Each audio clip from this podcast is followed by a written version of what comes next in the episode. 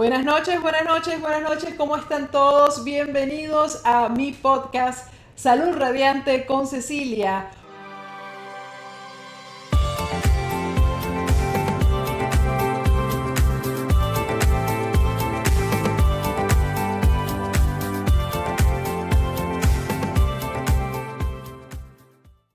Hoy con un nuevo episodio y un invitado también de lujo. Él es un doctor a quien aprecio mucho, a quien quiero, es amigo desde hace muchísimos años de la familia y estoy segura de que esta noche ustedes realmente lo van a amar. Voy a hablarles de quién se trata exactamente con toda ah, su biografía, bueno, no toda su biografía, parte de su biografía. Él es el doctor Rafael Antún, un urólogo dedicado a la práctica de la urología adulta y pediátrica. El doctor Antún obtuvo su título de médico en el Instituto Tecnológico de Santo Domingo, su país natal, República Dominicana, donde también fue profesor asistente en la Facultad de Medicina de la Universidad Central del Este. Recibió su capacitación en cirugía general en el Centro Médico del Condado de Nassau en New York y su capacitación en urología en la Universidad de Miami Jackson Memorial Hospital. Después de completar su residencia en urología, se unió al departamento de urología como miembro de la facultad, donde también estuvo a cargo del trauma renal en el Ryder Trauma Center. En 1993 fue nombrado profesor del año del Departamento de Urología de la Universidad de Miami. Y bueno, la historia sigue, pero yo quiero pedirle a todos ustedes que me acompañen a darle la bienvenida al doctor Antún. Bienvenido, doctor Antún. Sí, muy buena noche Cecilia y buena noche a todos los que están eh, en este sistema tan moderno, ¿no? que nos podemos comunicar con el mundo.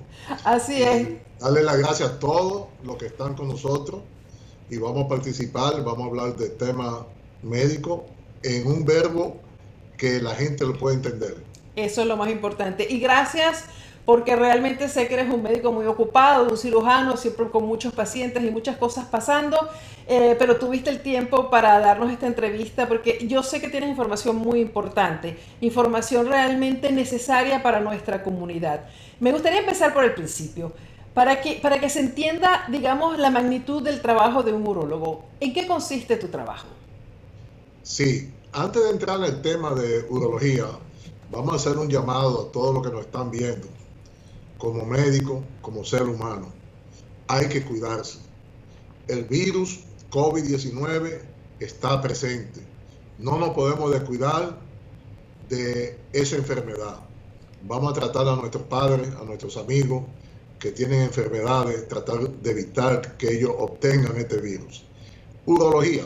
Urología es la parte de la medicina que estudia el sistema genitourinario, tanto de los riñones los uréteres, las glándulas adrenales que producen hormona, cortisol, eh, la vejiga urinaria, los genitales del hombre y de la mujer, los testículos, los aparatos reproductivos del hombre y lo más importante, la próstata, que es algo que ataca mucho. El segundo cáncer más frecuente es el cáncer de próstata, como todos sabemos. Pero la urología es una especialidad amplia, tanto en niños como adultos, hombre y mujer. Podemos hablar que en niños hay problemas con la espina bífida que ocasionan incontinencia y un sinnúmero de enfermedades en los años pediátricos, como también en los jóvenes. El cáncer de testículo es muy frecuente y ya cuando uno entra a cierta edad, la próstata, los fumadores con cáncer de vejiga, eh, la incontinencia urinaria, y es bien amplio, ¿no? La infertilidad en hombres, hombres que no producen espermatozoides para poder tener hijos, pero es bien amplio. Sí, ah, y, por lo general pareciera que la gente piensa que la urología nada más, primero es como el, el, ginecólogo de los hombres, por decirlo de una forma, ¿no? Y que nada más trata a los hombres y la parte de la próstata, pero realmente es súper amplia, ¿no? ¿Cuáles son los problemas más comunes que, se ven dentro del campo de la urología? Mira, en el campo urológico, yo te diría que mi práctica en urología es 50% hombre, 50% mujer. Tanto el, hombre como la mujer sufren de problemas urológicos, eh, infecciones de orina, eh, cada cual tiene distintos tipos de problemas. En el hombre se ven muchos problemas de impotencia sexual. En la mujer también hay impotencia sexual femenina.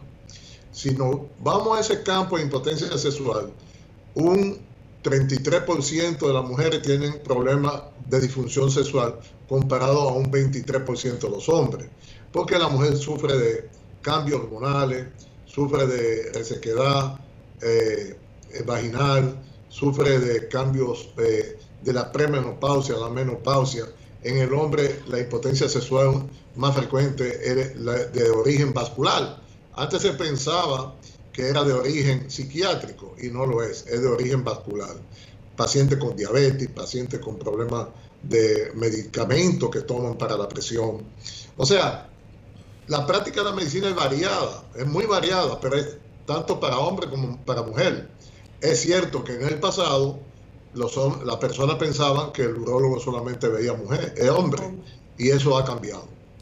Ok, doctor, entonces vamos a hacer algo hoy porque yo sé que es tan amplia, vamos a dedicarnos eh, la mayoría del tiempo a a los hombres. Vamos a hablar un poco de, ese eh, asunto de la próstata que es sumamente importante para los hombres y tenemos muchas preguntas en cuanto a esto. Eh, yo le prometí a mi grupo del Círculo de Cecilia que esta entrevista iba a ser más para los hombres porque le hemos dado información a las mujeres. Entonces yo sé que el doctor Antún, ustedes no van a creer la cantidad de información que tiene y por eso ya de una vez lo estoy invitando para varios programas porque tenemos tantas cosas que podemos hablar, también para hombres otras cosas, pero aparte de la próstata, pero para mujeres infinidad de cosas que él puede tratar. Y yo sé que ustedes tienen muchas preguntas, entonces vamos a concentrarnos exactamente cuál es el problema, ah, qué, qué hace la próstata, cuál es la función de la próstata en el cuerpo del hombre y cuál es el problema que se presenta. Sí, la próstata es una glándula que está situada eh, en la base de la vejiga eh, que conecta lo que se llama la uretra prostática, que es por donde pasa la orina, donde están los ductos eyaculatorios. La próstata produce el líquido seminal para poder ayudar a los espermatozoides salir y procrear y tener hijos. Eh,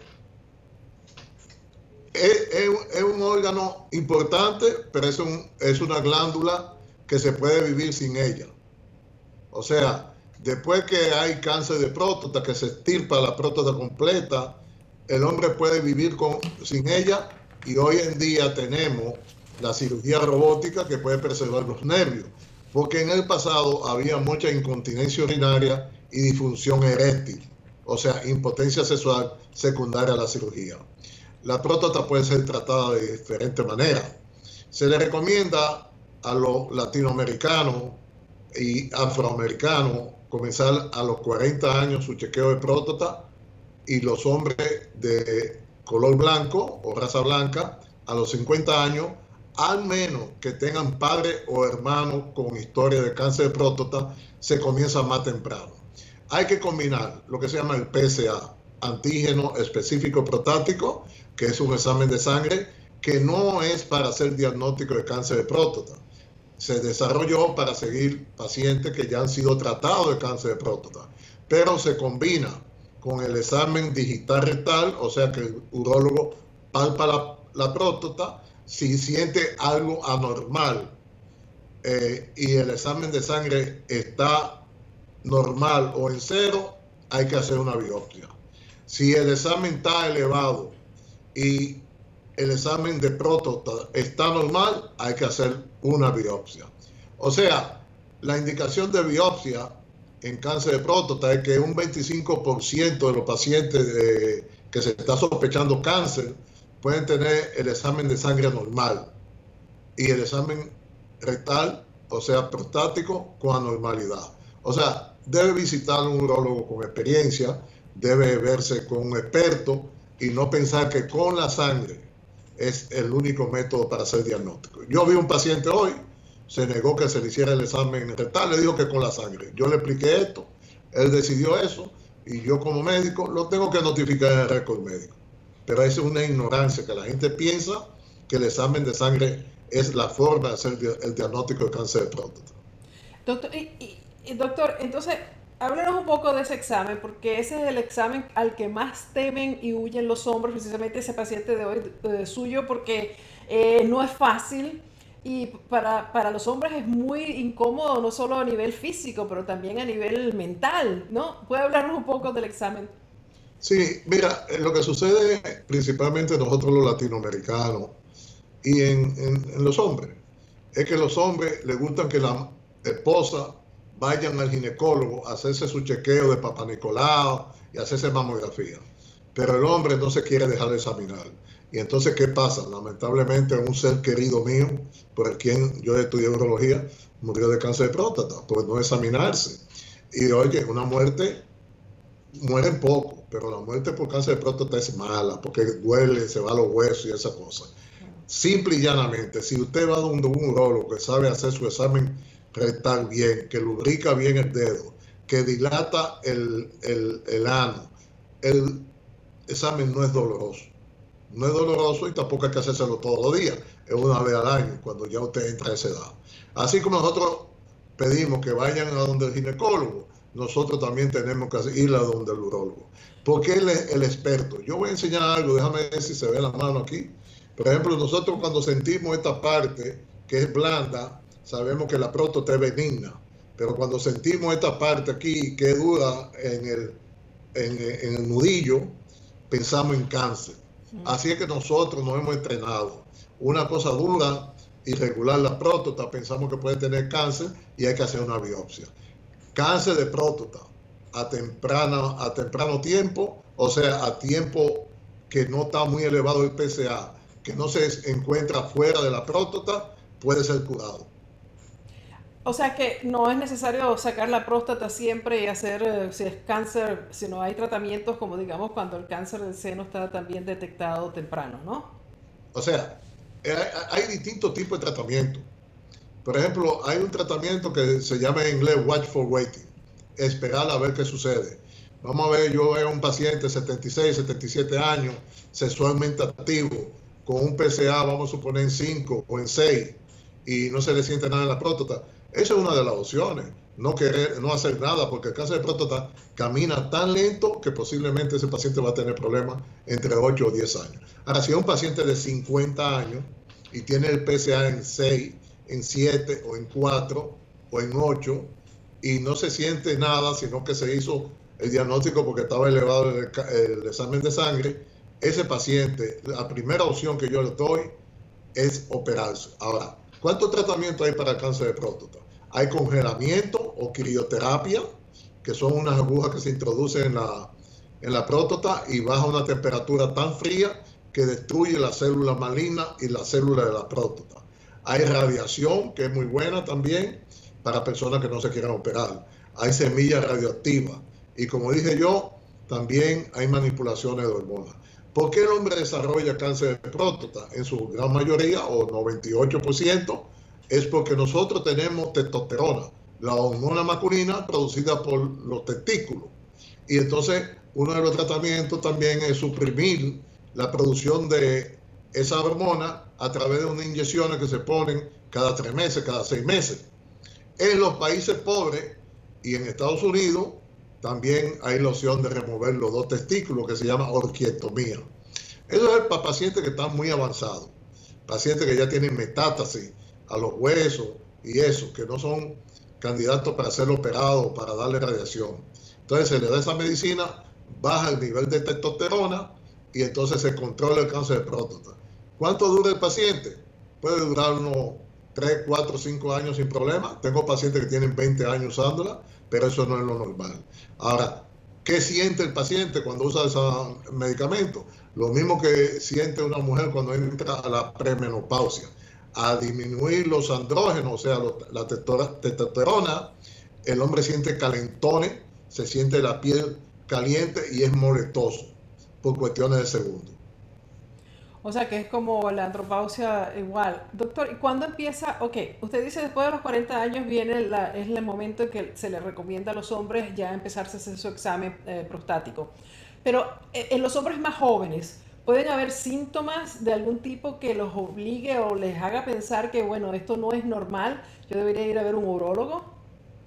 Si, si, si el joven tiene antecedentes familiares, papá o hermano, debe comenzar a los 35 años.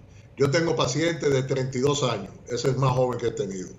Tengo grupo de pacientes que el papá y tres hijos con cáncer de próstata. O sea que hay un carácter hereditario. Pero lo único que se ha comprobado fue un estudio que se hizo en una religión que no tomaba leche y no eh, comía nada con grasa. Entonces, la disminución de eso hacía que esa gente no tuviera cáncer de próstata. Entonces se piensa que la ingestión de grasa y la mala alimentación aumenta el, chance de cáncer de próstata, pero no es comprobado. Ahora, todo tipo de cáncer tiene que ver con factores genéticos, factores que si su papá tuvo cáncer, si los hermanos han tenido cáncer de próstata, entonces sí hay que investigarlo más temprano. ¿Pero existe algún síntoma, algo que les dé, que, que diga, voy a ver al médico? El, el, el, cáncer de próstata es silente, como la gran mayoría de cáncer.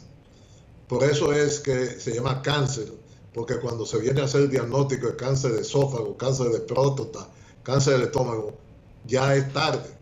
Pero el síntoma de cáncer de próstata es parecido al crecimiento benigno de próstata.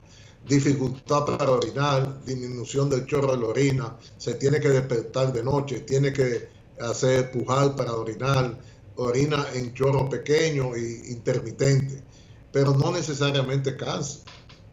Puede ser condiciones benignas de próstata, puede ser infección.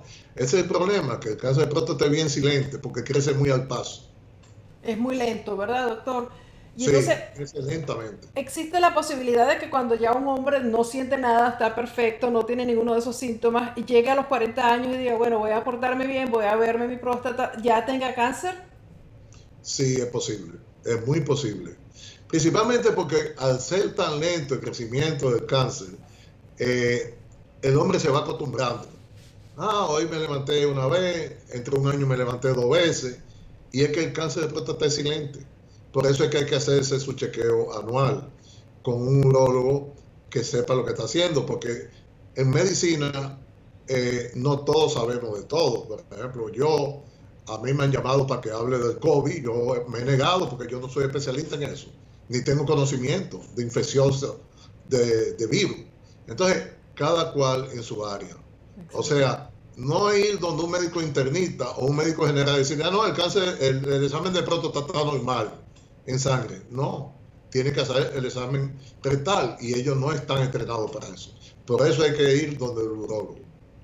Exactamente, doctor. Es que, ah, por ejemplo, usted dijo algo de la leche y de las grasas que las personas no estaban consumiendo y que quizás sin estudios eh, realmente ciertos podría ser un factor eh, de prevención. ¿Existe alguna forma diferente o aparte de esto de prevenir? ¿Es algo que usted pueda recomendarle a los hombres o a las mujeres que nos están viendo para sus padres, esposos, hijos que podamos, que podamos recomendar? Mira, una de las cosas importantes del cáncer de próstata que el cáncer de próstata no es la enfermedad del hombre, es la enfermedad de la familia, porque el hombre es la cabeza y el director de una familia, aunque hoy en día existen mujeres sobresalientes que también dirigen conjuntamente con el hombre una familia. Pero cuando hay cáncer de próstata, sufre la esposa, sufren los hijos, sufren la mamá si están vivas. Es una enfermedad familiar. Entonces, los hombres se ponen a veces molesto porque la esposa le dice, tiene que ir al urólogo, tiene que dejarte introducir el dedo para sentir la próstata. Y ellos se niegan. Sin embargo, los lo anglos, eh, las esposas son que llevan a, a, los pacientes, a, a los esposos, a hacerse su chequeo porque llevan una rutina y una organización. Nosotros los latinoamericanos no negamos eso. Bueno, los latinoamericanos se niegan a ver al médico eh, bueno, hablo de latinoamericanos porque los conozco, pero se niegan a ver al médico en general para todo. Y casi siempre se sientan ahí, es la esposa la que lo sienta y le dice, doctor, tiene esto, esto, y se queja de esto, y se queja de aquello, porque el hombre va solo y en muchos casos pues no le dice nada al doctor, y dice, ah, mira porque mi esposa insiste, pero yo estoy muy bien. yo, he visto, yo he visto muchos casos, entre ellos amigos míos personales, que cuando uno le dice el diagnóstico, y eso pasa en toda la carrera de medicina y en todas las especialidades, eh, que uno le dice y le habla del cáncer, mira, la biopsia te vino positiva, vamos a discutir los, los, tratamientos que hay, tiene cáncer de próstata, pero ese, ese cáncer se cura y eso. El paciente se va. Yo he tenido casos que me llaman a la semana, ¿qué fue lo que tú me dijiste? Porque yo cuando salí de ahí me fui, me tomé un trago y se me olvidó. Entonces entra lo que en inglés se llama denial, o sea, negación. O sea, la persona no acepta. Y por eso es bueno que cuando vaya al urólogo vaya acompañado con su esposa o con alguien que sea familiar suyo, porque a veces reciben una noticia y se, desaparecen. Entonces cuando viene a ver las cosas ya es tarde. Entonces la vida del médico es que uno no puede estarle atrás a unos pacientes porque uno considera que ya uno cumplió diciéndole los diagnósticos, los tratamientos y eso, pero ellos entran, y eso está en todos los libros de behavior science, o sea, del comportamiento humano, o sea, negación a la enfermedad. Y me imagino que eso también debe pasar a veces con el cáncer de seno. Yo vi un caso que siempre me recuerdo, un señor que vino y cuando vino tenía el PSA como en 500 y cuando yo le dije al señor, mire, usted tiene cáncer de próstata y ya tiene metástasis a los huesos, o sea, se le ha ido a los huesos y la señora estaba al lado mío y yo le dije, y el médico que lo vio en tal país no le dijo que estaba pasando eso. Y él vio a la señora hacia el lado y le dijo, el doctor te dijo algo de esto. Y la señora llorando dijo, sí, él me lo dijo hace cinco años, pero yo no te lo dije, porque no quería que tú sufrieras. Entonces, ¿qué pasó? Jugó con la vida de ese señor y el hombre murió de cáncer de próstata. Eso pasa mucho, ¿eh? Pasa bastante. Pero entonces, de la parte de la prevención no me dijo, no hay nada que hacer. En cuanto a prevención, no existen algunas cosas que la gente puede hacer. Además, me imagino que, se podrá mantener uno sano, haciendo ejercicio, comiendo bien, manteniendo un buen peso o algo de eso, ¿no? Bueno, el comer bien, el hacer ejercicio es saludable para todos sentidos, ¿no? General, para sí. sistema cardiovascular, sistema genitourinario, sistema cerebral y todo. Pero cuando usted tiene genéticamente el gen que usted nace, que a tal edad va a tener cáncer de próstata, eh, eso no influye mucho. Ahora, lo que está tratando de buscar la, medicina es que cuando usted nazca, se le haga un examen de sangre y decir, bueno, este paciente posiblemente a tal edad eh, va a desarrollar cáncer de próstata, va a desarrollar cáncer de seno, pero eso no hemos llegado ahí. Hemos llegado a la luna, hemos llegado a tirar cohetes, pero fíjese lo que está pasando ahora en el mundo. Como dijo el presidente Trump, algo invisible, algo pequeño ha volteado el mundo. Así es el cáncer. Todavía nosotros no hemos dado específicamente con qué gen nace la gente, con qué identificación sanguínea nacen las personas para saber cuándo va a desarrollar cáncer. Doctor, vamos a ver ahora, vamos a hablar de la disfunción eréctil, el tratamiento para que los hombres se calmen un poco, porque eh, yo creo que uno de los grandes miedos que existen en cuanto al, diagnóstico de cáncer de próstata es que eso está muy ligado a la, posibilidad de que si le quitan la próstata ya no vaya a poder tener más eh, eh, relaciones, ¿no? Y, todo, eso, todo lo que envuelve la, la, parte genital del hombre. Si usted pudiera hablarnos, ¿cuál es la situación hoy en día en cuanto a, lo que sucede después con estos tratamientos que usted nombró que se ha dado un diagnóstico? Sí, mira, la disfunción eréctil o impotencia sexual secundario a los tratamientos de cáncer de próstata ya tienen tratamiento. Ya hace años atrás salió la Viagra, salió la Cialis, y gracias por la, por la propaganda que le estamos haciendo, salió la bombita, han salido inyecciones. O sea, yo recibí una vez una revista médica y nunca se me olvida de un médico que sufrió cáncer de próstata y decía, no me importa no tener erecciones, ni me importa que se me salgan unas cuantas gotas de orina, pero quiero estar vivo. Entonces, ahí es lo importante. Pero hoy en día ya hay mucha, mucha, mucha soluciones a la disfunción eréctil. No solamente porque trata en, en general. O sea que sí. La cirugía robótica ha hecho un cambio extraordinario de la preservación de los nervios. Ahora, si usted opera a una persona de cierta edad con condiciones médicas, los hombres, y principalmente nosotros los latinoamericanos, dicen que están potentes, es muy difícil encontrar, decir un hombre, mire, ya yo no puedo más. Yo operé a una persona y me llamó, me dice, óyeme, eso hace como 10 años, quizás más, tú me dejaste así, así, así, ya yo no funciono. Y después me dijo, no, mira, ya yo estaba embromado porque hace 5 años yo me tomo un litro de whisky toda la noche. Wow. Él se operó, gracias a Dios está vivo, sin cáncer de próstata, más de 10 años, y luego se puso un implante de pene. Eh, vive una vida normal, vive una vida feliz. Si es el hombre, es joven y quiere tener hijo, puede donar el espermatozoide para tenerlo para un futuro después de la cirugía, para ser eh, embarazo in vitro. Después de, de cirugía de cáncer de próstata, o tratamiento de cáncer de próstata con criocirugía, radiación y eso, ya el semen y los espermatozoides no son eh, posibles. Entonces se le dice a un hombre de cuarenta y pico, 50 años, que quiera tener hijos, bueno, dona los espermatozoides a un banco de espermatozoides, se cura de cáncer y luego hacen un embarazo in vitro. O sea, lo, guarda, así como las mujeres guardan los óvulos para si no tienen... Correcto. Hay, sí, hay bancos de espermatozoides que lo congelan eh, con técnicas especiales y en el momento que eh, quieran procrear hijos, tener hijos, lo utilizan así mismo como hacen con la, la, mujer. O sea que en definitiva, en definitiva sí va a haber un problema en cuanto a la fertilidad y en cuanto a la erección, una vez que se hagan los tratamientos a la persona que tiene cáncer de la próstata. Exacto, se puede tratar el cáncer de próstata, se puede eh, tratar la, la difusión eréctil y la fertilidad también. O sea que una vez que ya se le hizo la cirugía o los tratamientos, si tiene problemas de erección, va, pues, hay otros tratamientos alternativos. O sea que usted puede darle como la bombita o el Viagra para que funcione. Sí. Y entonces, generalmente cuando se hace cirugía, se hace lo que se llama rehabilitación peniana. ¿Qué es lo que es rehabilitación peniana? Es ponerlo en 25 miligramos de Viagra, puede ser Cialis, puede ser cualquier otro, eh, diario y se le da al, paciente un succionador, que es lo que se llama un vacuum, que es como un tubo que con un, aire succiona la sangre y produce erección. Eso es lo que se llama rehabilitación peniana. Entonces seguimos, tuvimos un problemita técnico aquí de alguna naturaleza con internet, pero estamos de vuelta con el doctor Rafael Antún.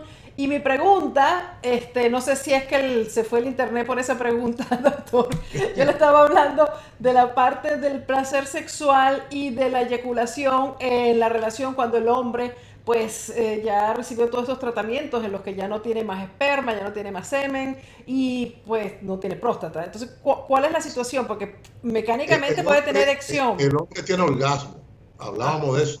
El hombre tiene orgasmo idéntico que antes o posiblemente más fuerte. Lo que no tiene eyaculación, porque la glándula que produce el semen, el líquido seminal, está fuera, que es la próstata, y ya no existe eso, pero sí existe orgasmo. Eh, es importante eso, porque mucha gente piensa que quedan impotentes, que prefieren morirse y esas cosas, pero como yo decía antes, es importante estar vivo y solucionar el problema. Y hay solución para todo ese tipo de complicaciones que dan los tratamientos de cáncer de próstata. Y esas soluciones entonces van desde la pastilla, digamos como la Viagra o de ese tipo. Después, después del tratamiento quirúrgico de cirugía, que se preservan los nervios, inmediatamente se pone el paciente en dosis bajas de vasodilatadores, que son lo que comúnmente se conocen en el mercado, ¿no? Cialis, Levitra, eh, Viagra, y hay muchísimos otros más eh, sí tienen buenos resultados. Y si no, bueno, la cirugía de la bombita. Entonces, si no funciona, tiene la, el implante peniano, o lo que vulgarmente le dicen bombita. Pero imagínate, como está la cosa ahora, no se puede hablar de eso. y eso también les deja tener eyaculación, digo, eh, placer y eh, orgasmo y todo eso con la, con la bombita. Generalmente, generalmente los hombres que se ponen el implante de pene o la bombita, que no tengan cirugía de próstata, sí eyaculan y sí tienen placer. Porque hay dos sistemas en el cuerpo que vamos a decir que son los cables eléctricos. Uno es el simpático, y otro el parasimpático, que son inervaciones que vienen de arriba por la columna vertebral. El simpático produce orgasmo, buena sensación, y el parasimpático es que produce la erección en el hombre. Y recordar que la disfunción sexual no es solamente una enfermedad del hombre, es una enfermedad de la pareja. Porque yo dije al principio, número, 43% de las mujeres tienen disfunción sexual y 33% de los hombres. Eso es importante saberlo. Exacto. Eh, doctor, otra, otra pregunta. O sea, aparte de, este, de este que creo que es el, efecto secundario que más miedo le tienen los hombres y que algunos piensan que quizás es mejor ni siquiera tratarse la próstata y ver qué pasa para, obtener su vida sexual normal, ¿cuáles serían los otros efectos secundarios de, de la operación de, del tratamiento? Sí, la incontinencia urinaria. Eh, en el pasado era muy alta la incontinencia urinaria, porque la cirugía se hacía abierta. Yo vengo de esa época. Había bastante sangrado, uno trataba de preservar los nervios.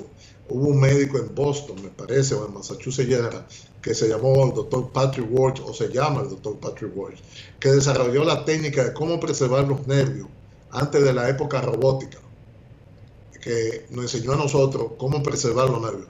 Pero aún así había mucha disfunción sexual. ¿Por qué? Porque solamente el, cauterizador para parar el sangrado ocasionaba eso. Hoy en día, una cirugía robótica en buenas manos, lo más que sangra un paciente son 20, 25 cc, 40, 50 cc. En el pasado hasta 1000 cc o 1500 cc de sangre. Wow, Entonces, hoy en día con, con el robot usted ve mejor, usted introduce los instrumentos por área que antes con los dedos no se podía. Y entonces hay mejor preservación del cuello de vejiga y del esfínter urinario. El chance de quedar incontinente urinario es menos de un 1%. ¡Wow! ¿En serio? Se ha variado mucho.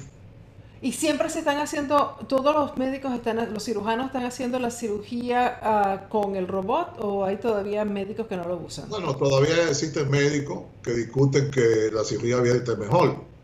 Yo vengo, de la, yo vengo de la época que se hacía cirugía abierta.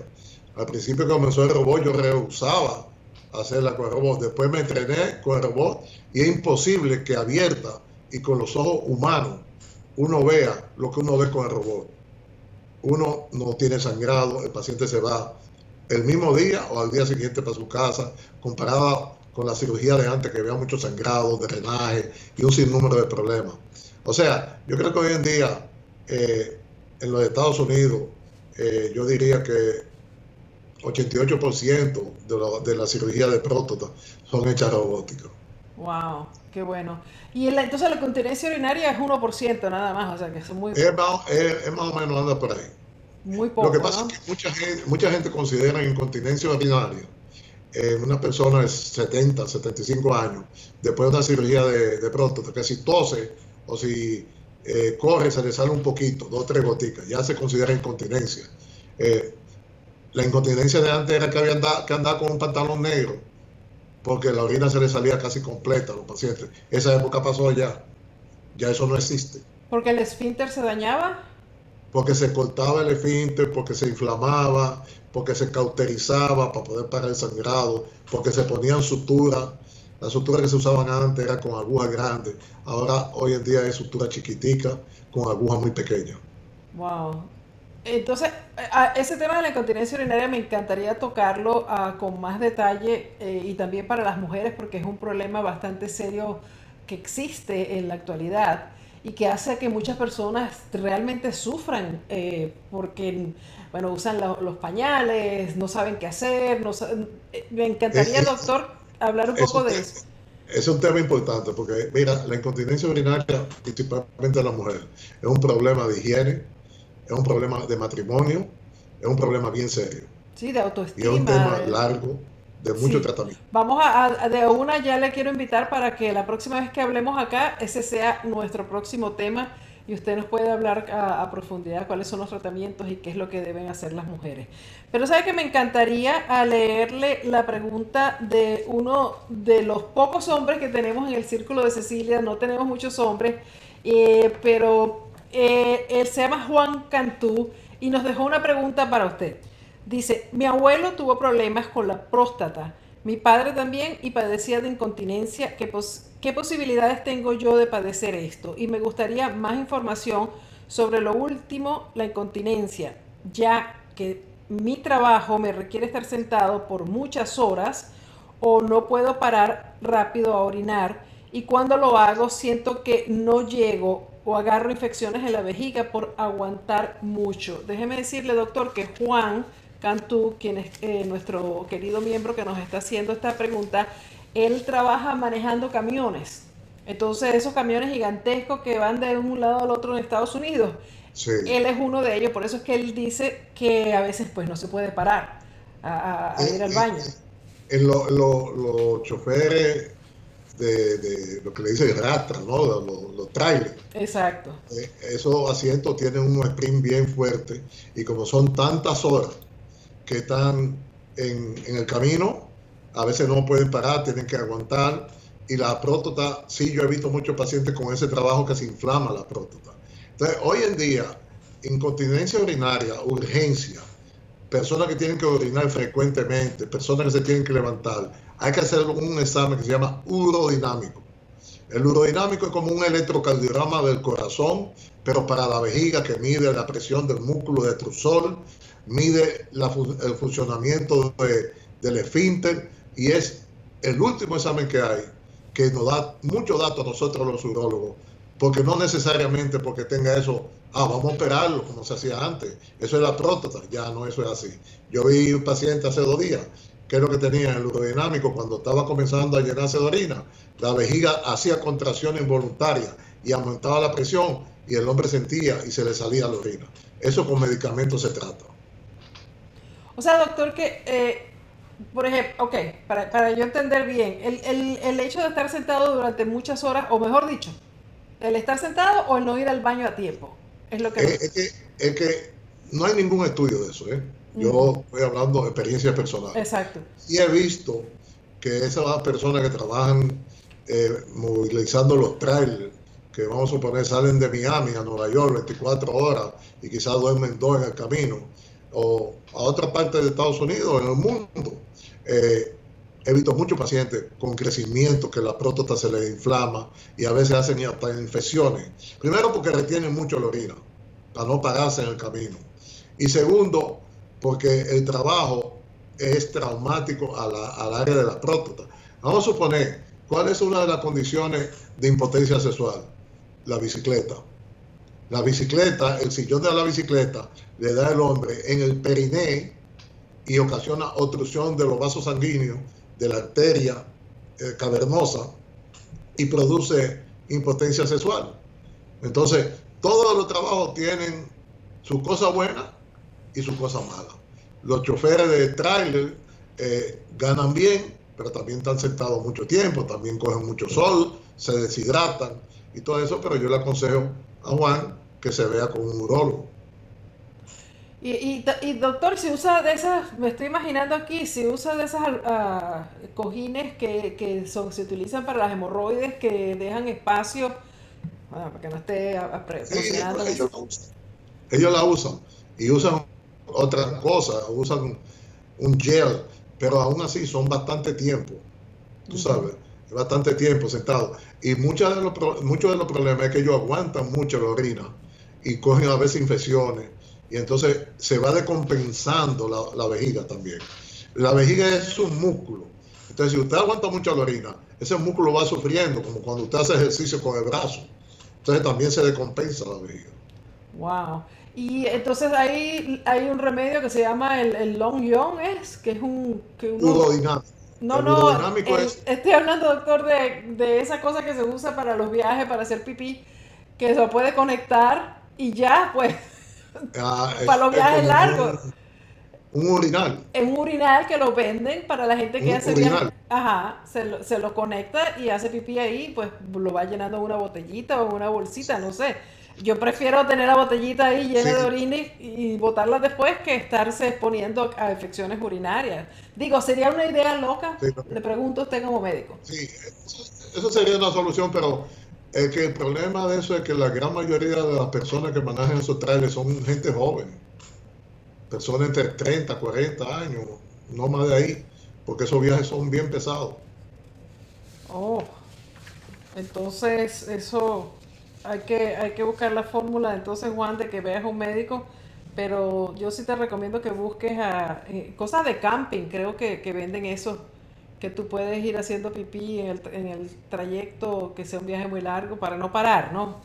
Porque imagínate, son cuatro o cinco horas aguantando. Y, y, yo creo, doctor, que eso va para todo el mundo, porque también las mujeres que aguantan mucho, el, el, el ni siquiera tiene que estar manejando. Eh, a, a, veces aguantamos porque no queremos interrumpir algo, o, o, por el trabajo, o por lo que sea, y eso es el mismo efecto, ¿no? Para las mujeres también. Es, es, esa es una de las condiciones de infecciones recurrentes, tanto en hombres como mujeres, pero más frecuente en mujeres, por la cuestión de que las mujeres no quieren ir a cualquier baño, por la higiene la mujer se tiene que sentar para orinar y después de cuatro horas que la vejiga tiene la misma orina ahí, crecen bacterias. ¿Cuál es la defensa de nosotros? Es orinar frecuentemente y tratar de mantener la vejiga vacía. Si usted deja la orina más de cuatro horas con la orina ahí estancada, pueden crecer bacterias. Y eso ya comienzan las, las infecciones y el peligro. Bueno, doctor, yo creo que ya hemos llegado al final. Yo le prometí a usted 50 minutos y bueno, esa era una de las preguntas que teníamos en este momento. Yo no sé si, Andrés, tú tienes alguna otra pregunta que estés viendo por ahí, porque es que está, aquí no, no sé si está, pero tampoco le quiero quitar mucho tiempo. ¿Alguna última recomendación para las personas que vean este video? Que pueden, que, ¿Qué recomienda usted que puedan hacer para, aparte de ver al médico? Sí, eh, nuestra página Urology Cure eh, tiene todos los datos de los síntomas y las distintas enfermedades. Recomendarle a los hombres no tenerle miedo al examen de próstata. Recomendarle a las mujeres que cuando tengan problemas de disfunción sexual, de problemas urinarios, problemas de piedra en los riñones y eso, el urólogo no es solamente para hombres. Eso es muy importante. Ok, sí, aquí dice una, una de nuestros miembros que sí, que tan malo es aguantar, puede causar problemas o piedras en los riñones si uno aguanta la orina. Bueno, aguantar no tiene que ver mucho con, con piedras en la orina, porque la parte de la vejiga es algo independiente que recibe la orina de los riñones. Uh -huh. Pero sí te, estar sentado mucho tiempo, por ejemplo, los pilotos de aviones que reciben mucho sol y duran mucho tiempo sentados, muchos sufren de piedra en los riñones. Eh, los choferes también de los trailers que duran mucho tiempo con el sol se deshidratan y producen piedra en los riñones. Eh, las personas que están paralíticas, que están sentadas en silla de ruedas o que están mucho tiempo acostados, producen piedra. ¿Cómo se evita la piedra? La piedra puede ser por un problema de la paratiroides, puede ser un problema del de mismo riñón, que no esté filtrando bien, pero ¿cómo se evita eso? Con agua, barato, no cuesta mucho. Si usted va a la playa, tome mucha agua. Si usted sufre de piedra, antes de acostarse, tómese un vaso de agua y si se levanta a medianoche, tómese otro. Esa es la forma de cómo evitar la piedra. La piedra se forma por la concentración de los minerales y los productos que tiene el orino. Oh, wow. Esa pregunta la hizo Shirley. Um, y ahora Juan Cantú está escribiendo, sí, lo buscaré, muchas gracias por esos consejos. Uh, falta la próstata de mi abuelo y padre. Es, es, lo que usted dijo al principio, doctor, ¿no? Él tiene la, sí, ya la herencia y tiene que cuidarse. Sí, ¿no? Si está hablando de cáncer de próstata y crecimiento benigno de próstata, sí hay carácter hereditario y él debiera eh, hacerse el chequeo de los 35 años. Y doctor, no nos habló del cre el crecimiento benigno de próstata, si nos puede decir rapidito, yo sé, yo sé que le dije que lo iba a dejar rapidito, pero uh, si nos habla rápido, eh, ¿por qué se produce, qué lo causa y cuáles son los tratamientos? Sí, mira, crecimiento benigno de próstata es que la glándula hace lo que se llama hiperplasia. Las células crecen, no que se reproducen. El cáncer hace reproducción de células malas. ¿Entiendes? Eh, la hiperplasia benigna es el crecimiento benigno de próstata y eso es como que nosotros, la orina pasa entre el medio de estas dos manos y, y esta de la próstata va cerrando el canal. ¿Ok? Y entonces ya hay dificultad para que pase la orina. Entonces el crecimiento benigno de próstata también tiene un carácter hereditario. Si los padres tuvieron un crecimiento benigno de próstata, tiene que ver también con la hormona masculina.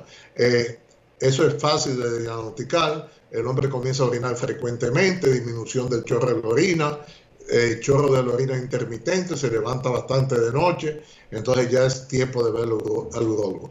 Hoy en día, yo diría que la cantidad de cirugía por crecimiento benigno de próstata ha bajado un 80%, porque ya se trata médicamente, hay medicina para tratarla. ¡Wow! ¿Tanto? Entre, entre esa medicina es importante decir que una de las medicinas más usadas fue descubierta en un pueblo llamado La Salina, República Dominicana, donde hay grande cantidad de, hay una población bastante amplia de eh, hermafrodita y pseudohermafrodita, familiares que se casaban uno con otro. Entonces, esas personas tienen ausencia de una enzima que se llama 5-alfa reductasa, o sea, que la próstata no crece. Entonces, hubo una compañía americana que salió con e, ese, ese producto que inhibe la enzima 5-alfa reductasa y hace que la próstata no crezca. El doctor Gautier, en paz de cáncer, murió yendo a la salina para darle seguimiento a los pacientes del estudio. Eh, luego se vio que la gente que tomaba esa medicina le salía pelo. Entonces, esa compañía, sabiamente y comercialmente, tiró un producto que se llama Propicia, que es un miligramo. Y entonces esa de un miligramo para el crecimiento de pelo. Para el crecimiento benigno de próstata y disminuir que la próstata no crezca, es 5 miligramos y inhibe la 5 alfa reductasa. Eh, estudio hecho en República Dominicana. Wow, no sabía que de ahí venía la. Es que esa era la historia de la propicia. Increíble. Nosotros tenemos algo de científico. Ya veo, doctor. No es solamente merengue y pelotero. y lo tienen usted, doctor Antún. ¿Qué más podemos pedir? Ese país es increíble. Hay otra uh, miembro, Carmen Torres, que dice, ¿y si ya hay una piedra que podemos hacer? Primero cuando está hablando de las piedras de los riñones, que ya estaba... Uh, ¿Qué se puede hacer, doctor? ¿Cómo es la pregunta? Que... Dice, ¿y si ya hay una piedra, qué podemos hacer? Ella lo si hay una piedra hoy en día ya no se opera como antes, que se hacía una herida grandísima. Depende de la localización de la piedra. Si está en los riñones se usa la, máquina de choque extracorpóreo, se destruye y el mismo paciente la, expulsa. Entonces tiene que coger los pedacitos de piedra y mandarlo a analizar a ver si es de ácido úrico, si es oxalato de calcio, si es de citrato, y entonces así se trata. Wow. Y de ahí le dirán el tratamiento, ¿no? Para que no se vuelva a producir. Ah, Luz Orozco dice, ¿cómo se llama el producto para la próstata? El producto. Para la próstata. Bueno, hay, muchos productos para la próstata. Ah, bueno, para, para, crecimiento, para reducirla, me imagino, que fue el último que se nombró. se llama Abodal, con B pequeña, Abodal. Ese que venden aquí en los Estados Unidos y hay una combinación de ese producto con eh, que relaja el músculo liso de la próstata y tiene abodal conjuntamente. Es un poco bastante caro, hay muchos seguros que lo pagan y en Latinoamérica se puede conseguir. Sin seguro. Sí, sin oh. seguro. Y hay algunos seguros que sí lo cubren. Bueno, mi doctor, díganos algo. ¿Dónde lo podemos conseguir si aquí nuestros oyentes y la gente que nos ve por el canal de YouTube eh, quiere contactarlo a usted, quiere saber que, verlo, dónde usted está en las redes sociales? Díganos todo su, otra vez eh, su página web para que las personas lo puedan encontrar. El, teléfono de mi oficina aquí en Miami es 305 548 4005 305 548 4005 y nuestra página es urologycure.com. y verán este video y Cecilia me lo manda. Y está por las redes sociales. ¿Lo vemos en, Facebook, en Instagram, en algo de eso? ¿O no? Sí, están en Facebook y están en Instagram. ¿Usted? O sea que lo podemos seguir por Instagram. Exacto, urologycure.com. Ok, doctor, ¿usted me puede deletrear el nombre del de la medicina para la próstata? ¿Cuál es? A, A, B pequeña, O, D, A, R, T, Abodart. ¿De la última B es de qué? Es una T, ah, Abodart. Sí.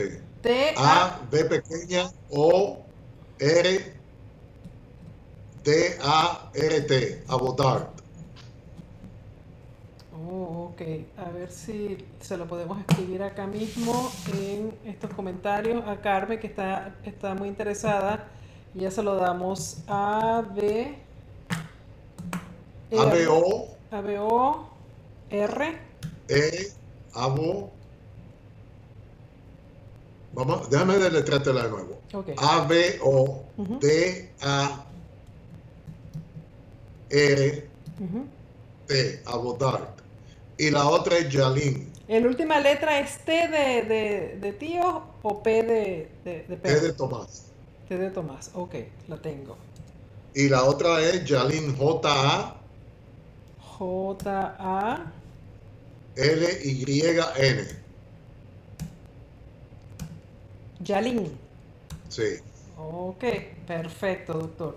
Entonces ya sabemos dónde lo podemos conseguir y ya sabemos que en República Dominicana tenemos grandes avances científicos y al doctor Antún, además del merengue. merengue, pelotero y médico. Exacto. Doctor, un millón de gracias por habernos dado su tiempo esta noche, haber compartido sus conocimientos con todos nosotros y haber ayudado a la comunidad hispana a cuidarse un poco más, a quererse un poco más y como siempre usted es tan amable y tan cariñoso y siempre está pendiente de, su gente. Muchísimas gracias. Cecilia y gracias Andrés. ¿Cómo no?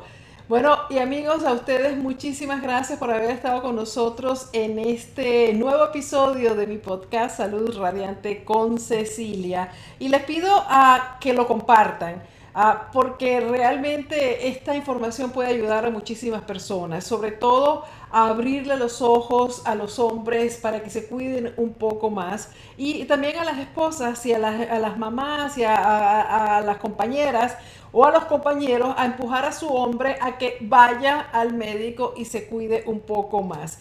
También me encantaría si me dejan los comentarios y como me oyen hablar acá del Círculo de Cecilia, si tienen curiosidad y quieren ser parte de él y tener la oportunidad de, entre muchas otras cosas, hacer preguntas aquí directamente en mi podcast a los entrevistados, visiten el círculo de cecilia.com. Es un grupo por membresías que yo tengo, a la cual, al el cual me encantaría que ustedes se unieran. Y bueno, no olviden también suscribirse aquí a mi canal de YouTube y seguirme por mis redes sociales. Hasta la próxima.